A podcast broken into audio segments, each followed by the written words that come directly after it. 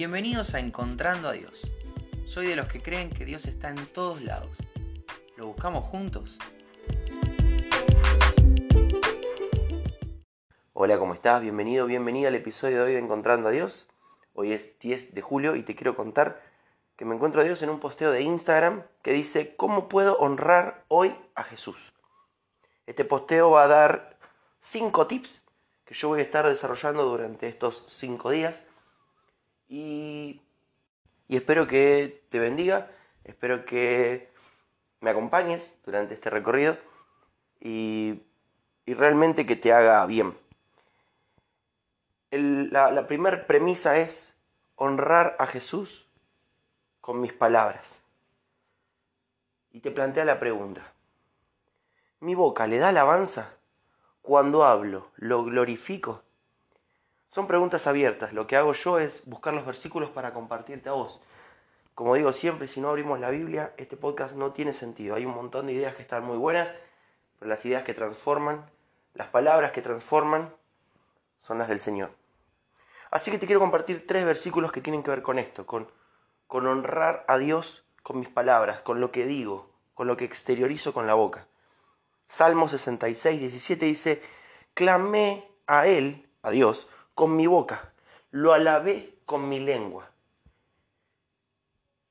Proverbios 4:24 dice, aleja de tu boca la perversidad, aparta de tus labios las palabras corruptas.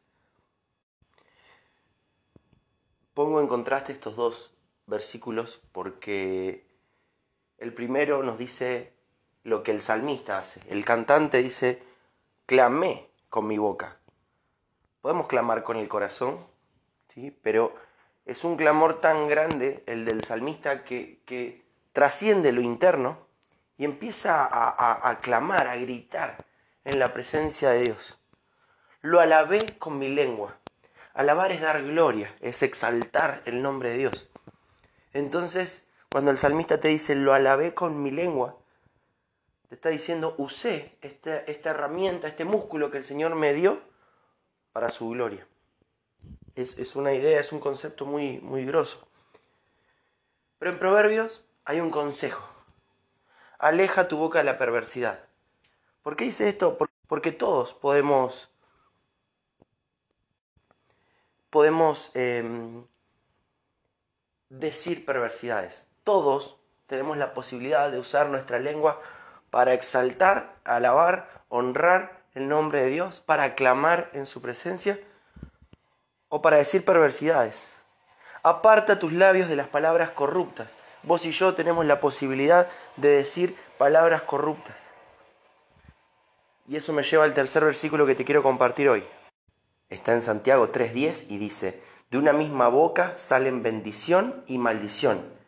Hermanos míos, esto no debe ser así. Tengo la posibilidad de clamar, de alabar con mi lengua o de decir perversidades y palabras corruptas. Y lo que está escribiendo acá Santiago es, entre los hijos de Dios está pasando esto. Salen bendiciones y salen maldiciones. Usan la boca para decir cosas lindas y para decir cosas feas. Y esto no debe ser así. De una misma fuente no pueden salir agua salada y dulce. Entonces, estás honrando con tus palabras el nombre de Jesús, estás asegurándote de que todo lo que digas exalte el nombre de Dios, sea de bendición,